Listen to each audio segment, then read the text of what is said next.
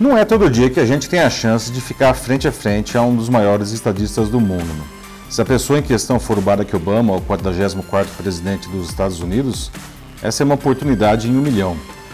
Bom, eu tive com ele na quinta passada e pude sentir e entender na força das suas palavras o que o torna uma das lideranças vivas mais admiradas do mundo. Né?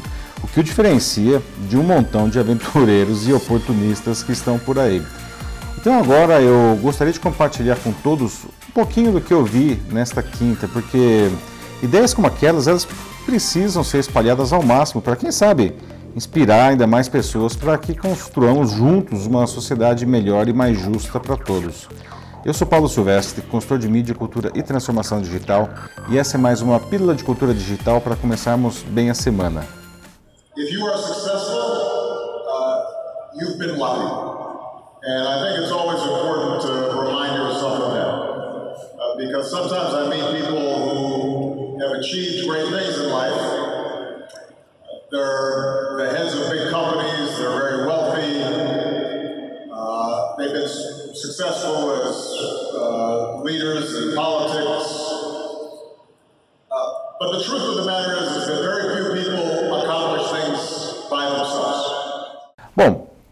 Uma das coisas que mais chamou a atenção das 10 mil pessoas que assistiram ao Obama na abertura do Vetex Day, que aconteceu na quinta e na sexta passada aqui em São Paulo, foi a humildade com a qual ele se apresentou. Quero dizer, o cara ele foi o homem mais poderoso do mundo por oito anos seguidos e se apresenta com um discurso de união, de diversidade, de compartilhamento, de, educação para todos.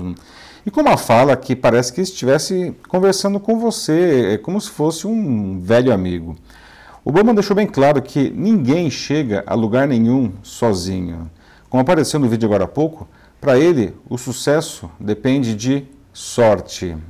Sorte de você ter as pessoas certas ao seu lado, dando todo o apoio necessário, e sorte também por você poder trabalhar bastante. Disse ainda que as melhores decisões que ele tomou na vida foram as que surgiram quando tinha gente discordando dele. É interessante ouvir isso do cara que dominou o maior arsenal do mundo por quase uma década. A gente vive um momento de enorme polarização, né, em que um monte de gente quer sempre impor o seu ponto de vista ao outro. Na verdade, a gente tem que aprender com as diferenças, com respeito, mente e coração abertos. Né? E aí o Obama disse algo que é um grande ensinamento para as nossas carreiras e para a nossa vida. Não podemos ter medo de contar com pessoas mais inteligentes que nós. Você já viu gente que tem esse medo? Eu vi um monte ao longo da minha carreira. Bom, lhes digo uma coisa: quem realmente é bom não teme quem é melhor, aprende com ele. Só os medíocres buscam se cercar de pessoas que eles possam manipular. O ex-presidente disse ainda que é muito comum esperar que um líder tenha todas as respostas certas para tudo, mas até mesmo para um presidente é impossível ser especialista em todos os assuntos. Ninguém sabe tudo. O Obama destacou bastante também a importância de termos em nossas empresas e na vida contato com pessoas de diferentes gêneros, orientações sexuais, raças, idades. Ele disse que se a sua organização tem apenas homens, né, você provavelmente está perdendo muitas coisas. A gente presta muita atenção no lucro e acaba se esquecendo que um negócio, é, o que um negócio precisa para funcionar direito. Como já falei aqui em outros vídeos e falo bastante em minhas palestras e nas minhas aulas, se você quiser oferecer um bom produto ao seu público, que é cada vez mais diversificado, você precisa ter uma equipe igualmente diversificada. Os temas que o Obama abordou tinham muito a ver com o Brasil e alguns estão, inclusive, no centro de polêmicas nacionais. Por exemplo, a flexibilização do porte de armas. Né? Segundo ele, algumas leis dos Estados Unidos não fazem o menor sentido. Por exemplo, segundo ele, lá qualquer um pode comprar qualquer arma em qualquer lugar. Né? Só que isso cobra um pesado custo social. Ele citou aquele que diz ter sido o dia mais triste da sua vida, quando um atentado em uma escola matou 20 crianças e professores. Nada que ele fizesse traria aquelas crianças de volta. E lá estava ele tendo que consolar os seus pais. Não? e ele disse que se sentia muito frustrado por não ter podido impedir aquilo. A plateia do evento foi ao delírio. I failed before and I survived. You know, I, I, I tell young people that it's good to try a lot of things, even if you don't succeed. The scars that you get, the mistakes that you make, Uh, those are lessons that will give you confidence later on in life.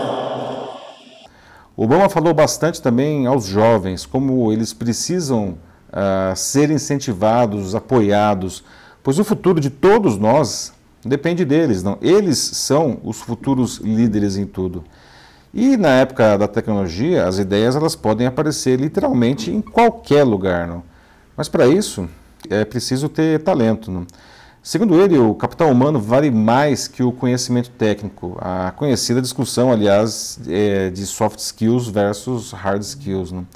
Por isso, o Obama afirmou que se um país não investe em pessoas, ele não vai ter sucesso a longo prazo.